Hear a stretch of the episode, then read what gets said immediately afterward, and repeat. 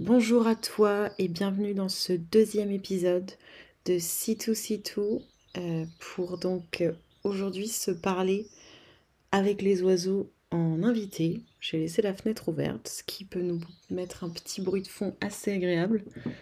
Euh, et aujourd'hui, en fait, dans ce deuxième épisode, je voulais te parler du moment où j'arrive en fait chez mes parents et je suis face à moi-même parce que je n'ai plus d'activité autre en fait que bah, m'occuper de moi et travailler sur la peinture, etc. Et donc là arrivent pas mal de choses. Déjà, si on rembobine un petit peu en fait en arrière, avant de faire le grand saut et le grand déménagement, et même dans la tourmente du grand déménagement, au niveau des cartons, au niveau de euh, trouver une locataire. D'ailleurs, je salue très chaleureusement mon agent immobilier, Jen, qui euh, m'a grave aidé là-dessus et qui gère l'appartement et qui m'enlève une épine du pied énorme. Et, euh, qui me permet aussi d'avoir une sécurité par rapport au remboursement de mon emprunt. Donc ça, c'est pas, pas négligeable.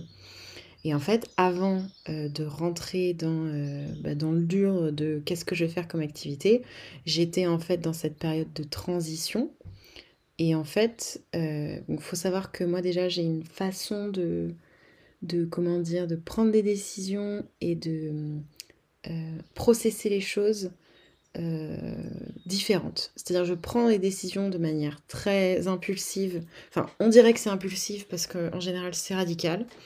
Et quand je prends une décision, c'est difficile de me faire changer d'avis. C'est peut-être le taureau ascendant taureau dont on parlait au premier épisode qui ressort. Et euh, ensuite, pour euh, le processage, je ne sais pas si ça se dit, mais bon, voilà, tu as compris. Au niveau du processage des, émotions et d'atterrir et de réaliser les choses, alors là, je peux être un peu plus lente. Ce qui est normal, parce que je pense que si ça allait aux mêmes vitesses, euh, je ferais un burn-out d'être moi. donc ce serait bizarre. Du coup, pendant cette période en fait de carton, de préparatifs, d'aller-retour avec l'agence, etc., euh, ben je me, je me figure pas du tout en fait que une autre vie arrive, ou en tout cas euh, je vois pas du tout à quoi elle va ressembler, et euh, j'anticipe pas du tout les peurs, les blocages. Je sais qu'il y en aura, parce que forcément j'en ai eu énormément de, de, la période de septembre à décembre d'avant avant de prendre cette décision. Mais pendant toute la tourmente, en fait, je me pose pas trop de questions, je suis vraiment que dans l'action. Et euh, je me dis, bon, bah, de toute façon, euh, c'est décidé, c'est décidé, on verra quoi. C'est vraiment ces périodes où euh, tu réfléchis pas. C'est des périodes que moi j'ai peu. Parce que moi, je, j'ai le cerveau qui chauffe tout le temps et qui réfléchit non-stop. Donc, ce genre de période-là, je, je sais pas trop qui je suis. Juste une boule de fer. D'ailleurs, j'ai découvert que j'avais quand même une force surhumaine en déplaçant tous mes cartons, etc. Enfin, bref. Petit aparté sur ma force physique. Et en fait, au niveau, euh, quand je suis arrivée, et j'ai déballé tous mes cartons, euh, la première semaine, euh, j'ai mon déménagement qui n'arrivait pas. Donc en fait, je me reposais, j'étais un peu en mode pyjama chez les parents, quoi. Ce qui est assez cool. La deuxième semaine, mes cartons sont arrivés, j'ai installé mon atelier dans ma chambre.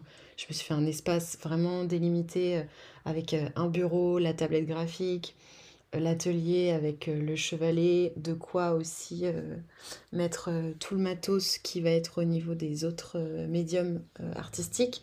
Donc on a la sculpture avec, j'ai acheté, acheté des petits blocs d'argile autodurcissantes, des crayons de couleur, des feutres, enfin ce genre de choses que j'utilise un peu tout le temps et de façon un peu isolée.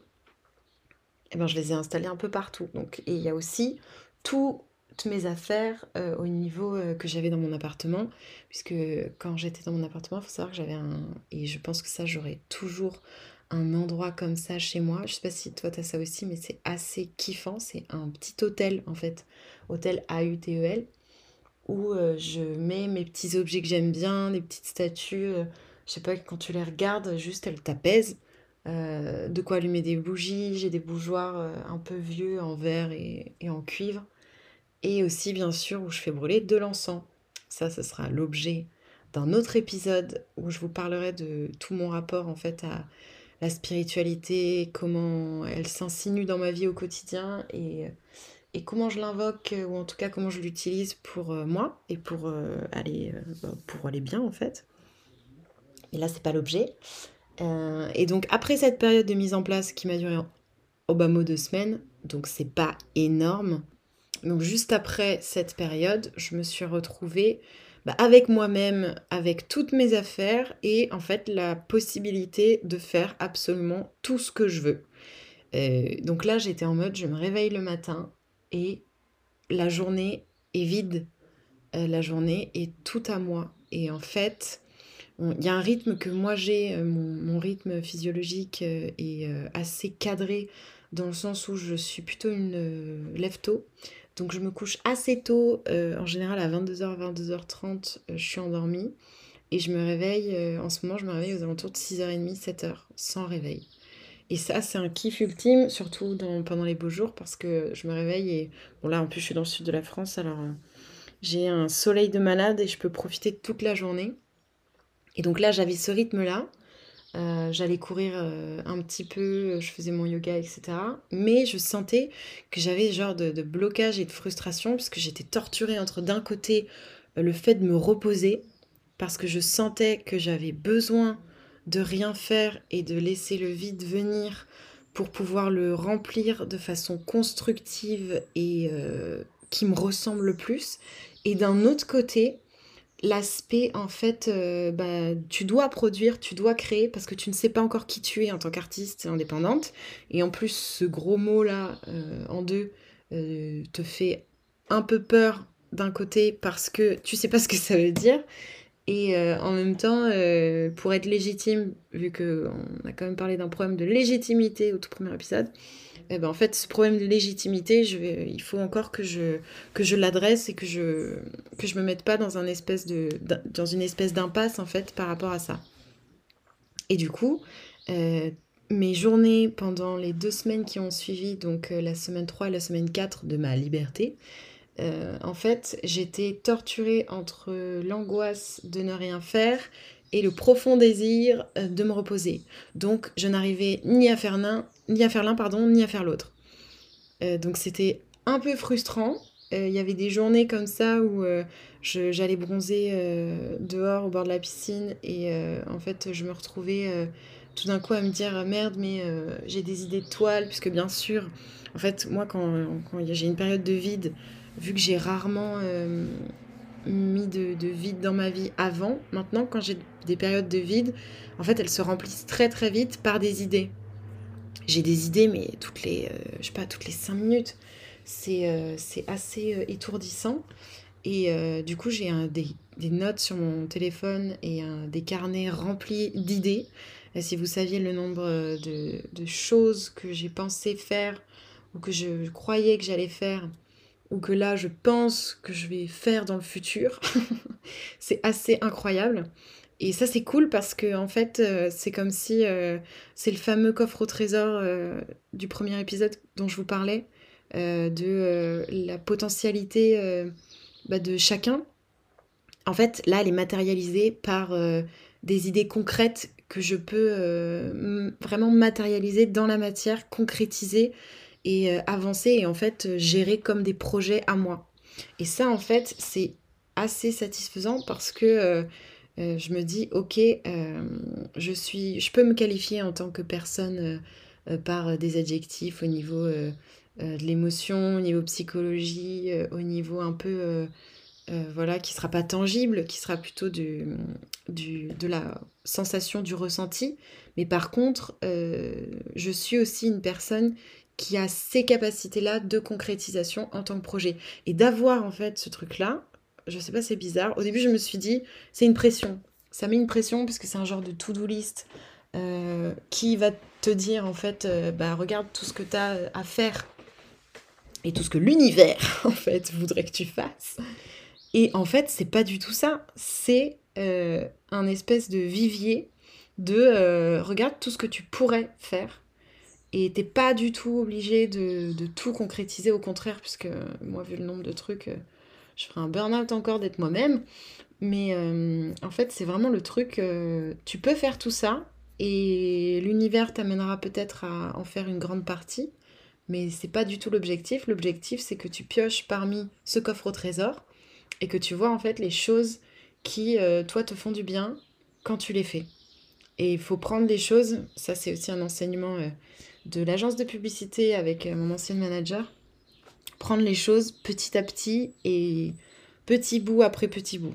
C'est pas la montagne euh, qui, euh, qui doit prendre le pas en fait euh, dans ta vision, la montagne de choses à faire, c'est vraiment gravir le premier petit caillou qui te fait le plus plaisir en plus. Vu que là on parle sur une activité d'indépendance et de, bah, de se réaliser soi et donc de faire ce que ce que soit ce que ce qu'on veut. Ça va être vraiment de, choisir l'activité qui bah, qui va te faire le plus kiffer au moment où tu décides de la faire. C'est-à-dire que si un jour, euh, à un instant T, ben, ton niveau d'énergie, il est pas ouf parce que t'as pas passé une super nuit, mais c'est ok. Euh, et en fait, tu te dis, ben, je vais peut-être euh, juste me cuisiner un petit truc comme ça parce que j'ai faim. Et puis, j'avais eu cette idée-là que je voulais tester dans les recettes. Et ben ça, par exemple, c'est un accomplissement en soi. Et c'est un truc qui vient s'ajouter à ta, ta petite fierté d'accomplissement personnel.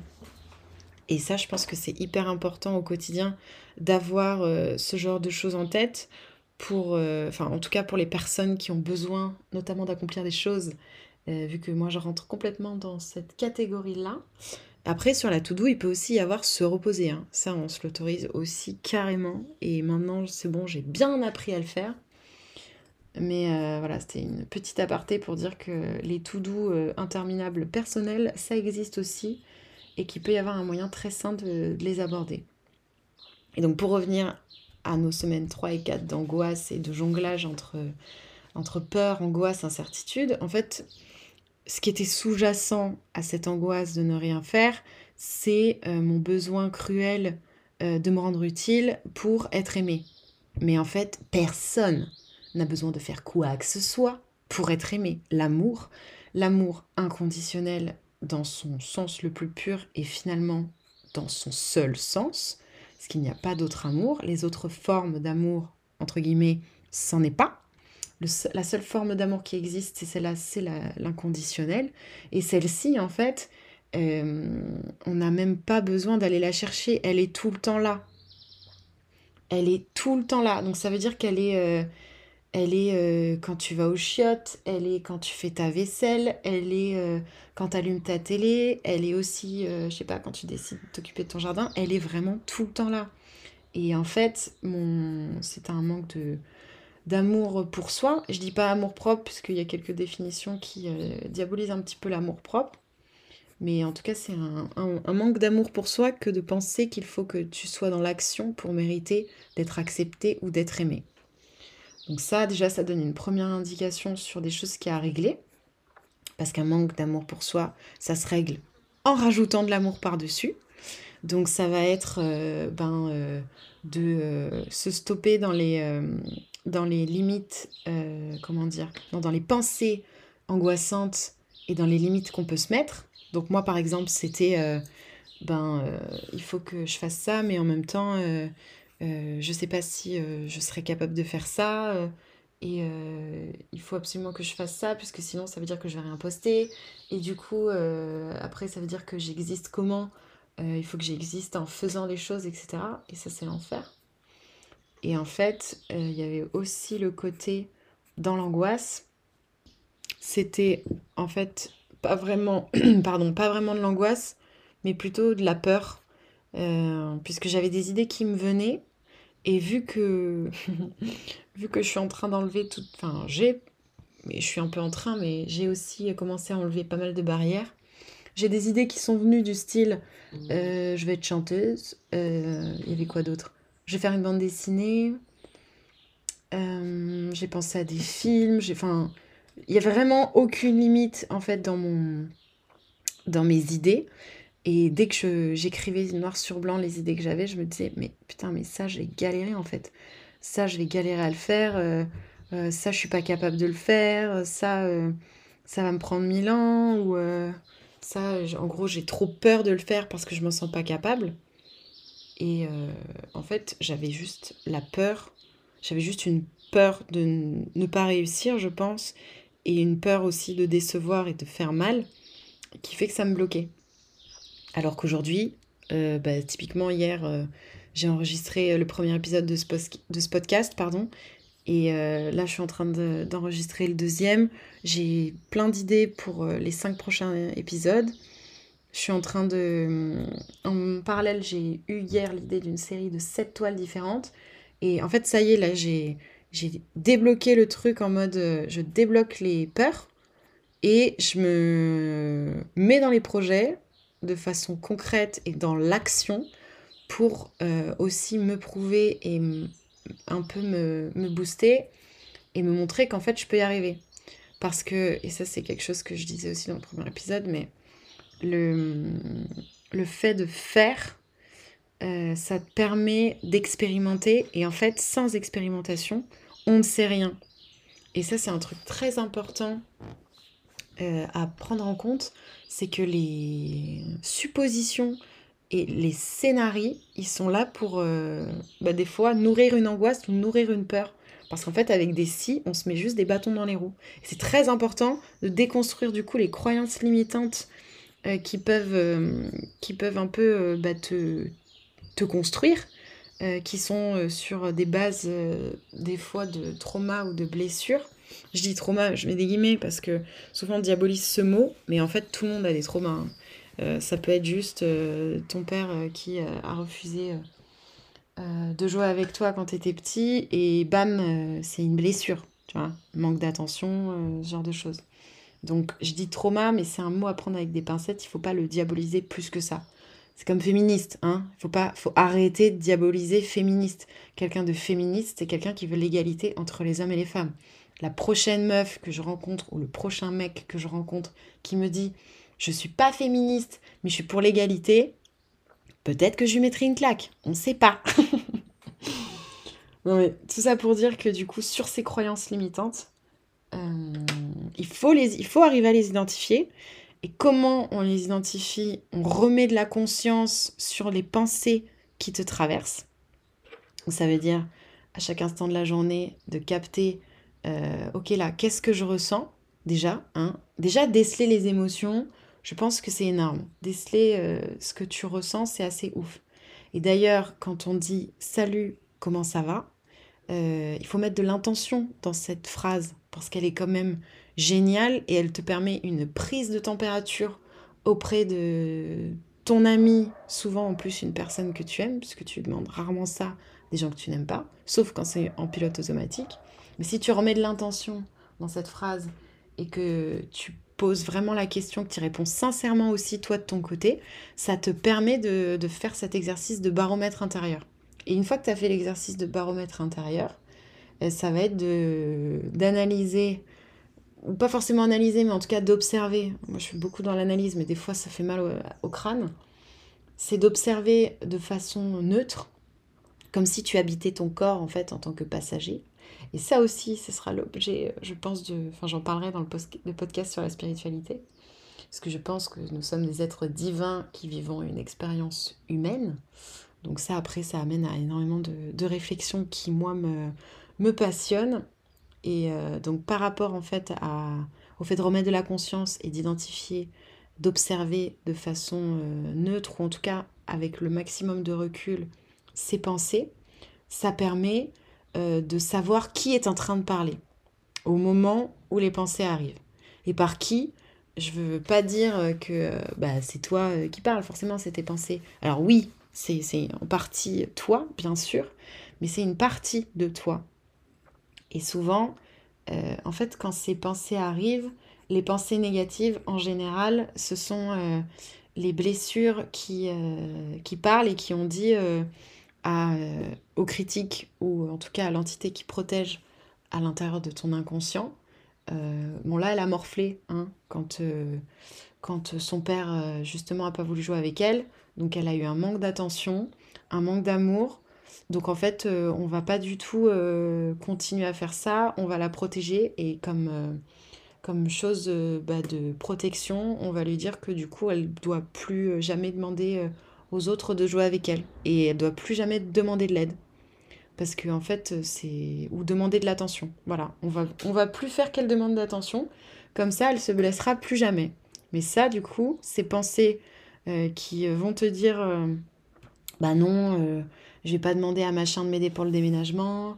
Bah non, je vais pas demander à machin euh, de venir à ma soirée, nan, Enfin, toutes ces pensées-là, elles vont être dans le sens de, la blessure. Elles vont venir nourrir en fait la blessure. Alors que si tu les identifies très clairement et que tu les relis à la blessure, tu vas pouvoir l'identifier la blessure, remonter dans le temps euh, de façon inconsciente euh, pour essayer de gérer le moment où la blessure est apparue et en fait apaiser la petite fille qui a été blessée. En général, de toute façon, on est souvent sur euh, une reconnexion à l'enfant intérieur pour pouvoir euh, gérer un petit peu euh, ça et surtout ne plus reproduire ces schémas de je me débrouille toute seule parce que je ne dois pas demander de l'attention. Dans l'exemple que j'ai cité. Mais je ne sais plus pourquoi je disais ça. Je parlais d'autre chose et je me suis perdue en chemin. Je parlais, oui, de l'identification effectivement des voix qui va permettre euh, de faire le ménage dans l'inconscient. Euh, peut-être que cette euh, voie-là, c'est pas la plus. Enfin, l'exemple que j'ai pris, c'est pas la plus évidente à identifier. Celles qui vont être les plus évidentes, c'est celles qui vont être directes d'auto-dénigrement et d'auto-sabotage. Donc, les voix vraiment les connasses, quoi. Elles, c'est des voix genre. elles t'en mettent vraiment plein la tête. Du style, t'es pas assez mince, tu manges trop gras, t'es moche, euh, tu te bouges pas assez, tu travailles pas assez bien, t'es pas assez gentil avec tes amis. Enfin, ces voix un peu genre de, de, de démons de euh, les, gens qui sont jamais contents de toi. Ces voix-là, il faut les faire taire tout de suite. Parce qu'en fait, ces voix-là, on ne leur doit rien du tout. Elles ont complètement pété un câble. Et en fait, ça, c'est euh, ton critique intérieur qui, en fait, est dans le jugement et le jugement, c'est aussi un opposé de l'amour inconditionnel. Euh, parce qu'en fait, tu devrais pouvoir t'aimer euh, même en pesant 150 kilos. J'élargis le trait, je grossis exprès, mais en fait, le poids, euh, ton, ton, poids, ton apparence, ce que tu fais, ce que tu, comment tu agis, etc., ne devrait avoir aucune incidence sur la dose d'amour que tu dois t'apporter ton amour de toi, il doit être complètement inconditionnel. Et ça veut aussi dire t'aimer dans tes pires phases. Ça veut aussi dire t'aimer quand tu es en mode dark side et que tu as envie de tout envoyer bouler parce que tu es en colère. Mais en fait, c'est ok d'être en colère.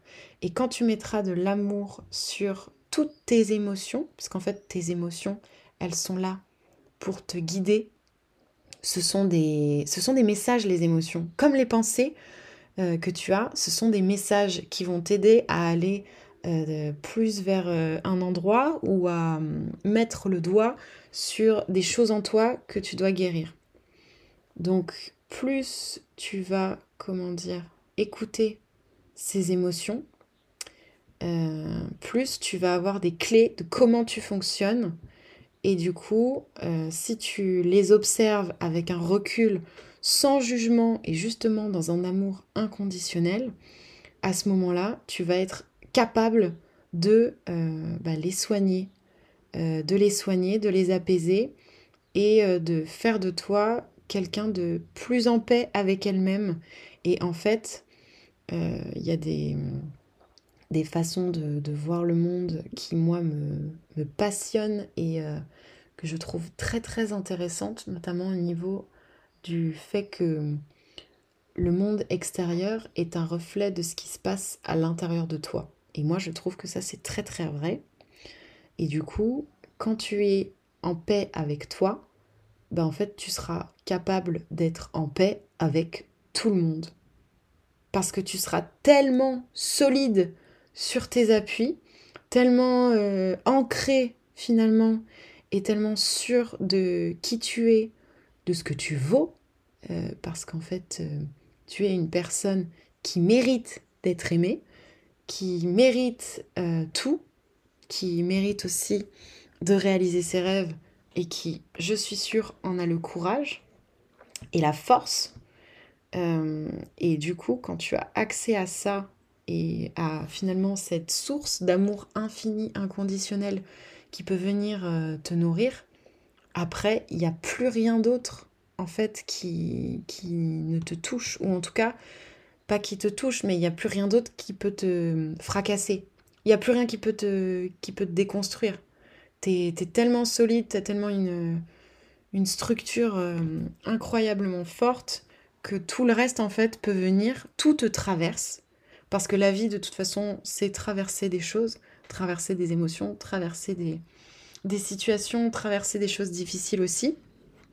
Tout te traverse, mais par contre, tu as le, recul et l'amour suffisant pour toi pour te dire, ok, là en fait, euh, ça m'a traversé, j'ai ressenti ça, parce qu'on n'est pas des robots, hein, donc on ressent des choses, et des fois il y a des choses qui nous bouleversent, et quand ça nous bouleverse, il faut chialer. Moi je suis une énorme chialeuse et j'adore pleurer. Euh, je pleure depuis que je suis toute petite, et euh, que ce soit pour des choses hyper tristes ou des choses bouleversantes, tellement il y a d'amour à l'intérieur. Du style, moi, tous les, tous les trucs de J'en parlais, c'est marrant, avec, euh, avec une de mes meilleures potes euh, hier euh, en message vocaux. Les, hum, les discours au mariage, mais laisse tomber, moi, les discours au mariage, de toute façon, toutes les effusions d'émotions brutes, en public, assumées, ouvertement comme ça, ça me bouleverse, ça me bute. Et en fait, la, beauté de la vie, c'est de traverser ces moments comme ça, de ressentir ce que tu ressens, de laisser euh, s'exprimer bah, ton émotion et de la et jamais de la faire subir aux autres, mais vraiment de l'exprimer. Donc si c'est euh, des choses comme euh, de la colère, de la peur, etc., il y a des façons aussi de, sortir les choses qui vont te permettre qu'elles soient apaisées quand elles sortent et pas que ça sorte en fracas, même si c'est ok que ça sorte en fracas, parce que des fois il y a des choses qui sont restées tellement longtemps à l'intérieur, bah on a besoin en fait qu'elles fassent du bruit en sortant.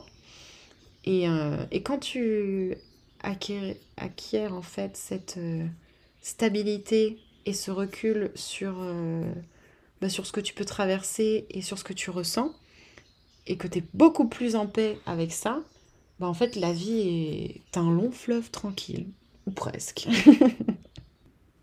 et du coup, au niveau en fait de ces peurs et de ces blocages, alors je m'en suis pas débarrassée en deux temps, trois mouvements euh, pour revenir sur les semaines 3 et 4 là, de, dont je parlais euh, par rapport à ça. Euh, je m'en suis pas débarrassée en deux temps trois mouvements, bien sûr. C'est pas juste en. Même si quand on met de la conscience dessus, bah, il y a une grosse partie du boulot qui est fait parce que ça a été amené à la lumière et du coup, on est capable bah, de prendre du recul et de l'observer en tout cas de façon assez distante contrairement à une réaction à chaud qui va nous ramener dans des schémas répétitifs de euh, bah, je m'enferme, je suis un peu en, déprime et puis je reste euh, à rien faire euh, tout seul dans ma chambre et à être angoissée quoi. Là c'est pas le cas.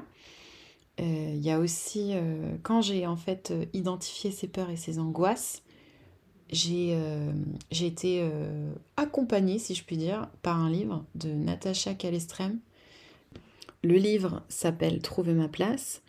Et euh, Natacha Calestrem, en fait, elle a développé une méthode pour se libérer émotionnellement euh, et un peu aussi spirituellement, forcément, via des protocoles. Et les protocoles, ça va être euh, bah, des, comme des travaux pratiques à faire, de visualisation et d'expression, avec un petit travail en amont de recherche et euh, d'enquête un petit peu euh, par rapport à soi ou par rapport à sa famille, puisque parmi en fait euh, les choses qui peuvent nous traverser, les émotions, les blocages, les limites, il y a des choses qui peuvent être héritées de nos familles. Et ça, il y a un outil assez simple à, utiliser par rapport à ça, c'est d'identifier dans ta famille en fait, les gens qui auraient euh, pu traverser des choses un peu similaires aux tiennes, ou en tout cas ressentir, selon ton avis, des choses que toi tu aurais pu ressentir. Donc il y a une clé aussi par rapport à ça que Natacha Calestrem donne dans son bouquin, qui est d'identifier en fait les personnes qui portent, dont tu portes les noms. Par exemple, moi j'ai le prénom, je m'appelle Cécile Yvonne Alexis. Donc Yvonne, c'est mon arrière-grand-mère du côté maternel et Alexis, c'était mon grand-père. Et Alexis, en fait, mon grand-père était artiste, euh, caricaturiste et peintre, euh, mais en fait, il n'a jamais vraiment exercé, il était euh, chirurgien généraliste dans l'armée. Et Yvonne était féministe, puisqu'en fait, elle tenait un magasin de sous-vêtements pour les prostituées à Bordeaux, je crois au début du siècle quelque chose comme ça. Donc euh, ensuite, quand on décortique un petit peu euh, dans euh, les blocages, les limites, voilà, qui auraient pu être dans ces deux prénoms, en tout cas dans ces deux personnes qui ont vécu, on se rend compte que, bah, par exemple, Alexis n'a jamais vécu, en tout cas n'en a jamais fait sa profession au niveau de l'art. Par contre, c'était vraiment un, un artiste. Donc ça, il peut y avoir quelque chose par rapport à ça. Et du côté Yvonne, en fait, elle a son mari qui l'a abandonnée, elle et euh, son enfant, donc mon grand-père. Et donc par rapport à ça, on peut clairement déceler une défiance ou en tout cas un découragement assez, assez fort envers les hommes, de par une trahison. Euh, donc euh, voilà, du coup après ça, ça permet de rassembler les choses, de voir ensuite ce qui en toi bloque. Donc moi par rapport à mon besoin d'expression d'être artiste. Et ça, on en parlera peut-être dans un autre épisode, mon blocage par rapport aux hommes. Euh, mais en tout cas, ça donne des clés sur soi pour savoir un petit peu comment les gérer. Et derrière, Natacha Calestrem nous donne des protocoles pour s'en séparer. C'est-à-dire qu'on fait un travail de visualisation avec la personne et on lui rend euh, sa blessure, on lui rend son émotion, on lui rend son fardeau que nous, on n'a pas envie de porter en fait dans cette vie et qui ne nous appartient pas. Moi, je n'ai jamais, euh, je n'ai pas eu euh, de problème encore d'expression par rapport à ma peinture, puisque c'est la première fois que j'essaye en fait d'en vivre. Je n'ai pas besoin d'avoir un blocage par rapport à ça. Donc en fait, je dois libérer la personne qui est concernée dans ma famille, là où l'est d'ailleurs. Des fois, ça se répète dans les familles, on peut observer des schémas. Et il euh, faudra que je le fasse aussi, tiens, avec Yvonne, euh, par rapport aux hommes, de je n'ai pas été trahi en fait euh, par quelqu'un, donc je n'ai pas apporté cette blessure. Donc j'ai commencé ces protocoles et j'en ai réalisé quelques-uns pour justement me débloquer au niveau de mes croyances limitantes par rapport à mes peurs de faire des choses et concrètement d'essayer surtout des choses parce que ce sont des choses que je n'avais jamais essayées. Euh, il y a une phrase d'ailleurs, euh, une question que je, veux te poser qui est assez euh, intéressante. Quand a été la dernière fois que tu as fait quelque chose pour la première fois? Essaye de répondre à cette question et si tu n'y as pas répondu, ben, peut-être que tu peux faire quelque chose que tu n'as jamais fait et que tu avais envie de faire. Ça peut être même une recette de cuisine ou un truc. Moi par exemple, j'ai préparé des escargots de mer la semaine dernière eh ben, c'est pas euh, hyper fun, mais par contre, c'est bon. Donc euh, voilà. et euh, du coup, par rapport en fait aux, peurs, aux blocages et aux croyances, une fois que du coup je les ai identifiés, j'ai fait les protocoles, ben, là j'ai pu en tout cas psychologiquement m'en libérer et me dire ok bah du coup bah, je vais lancer un podcast.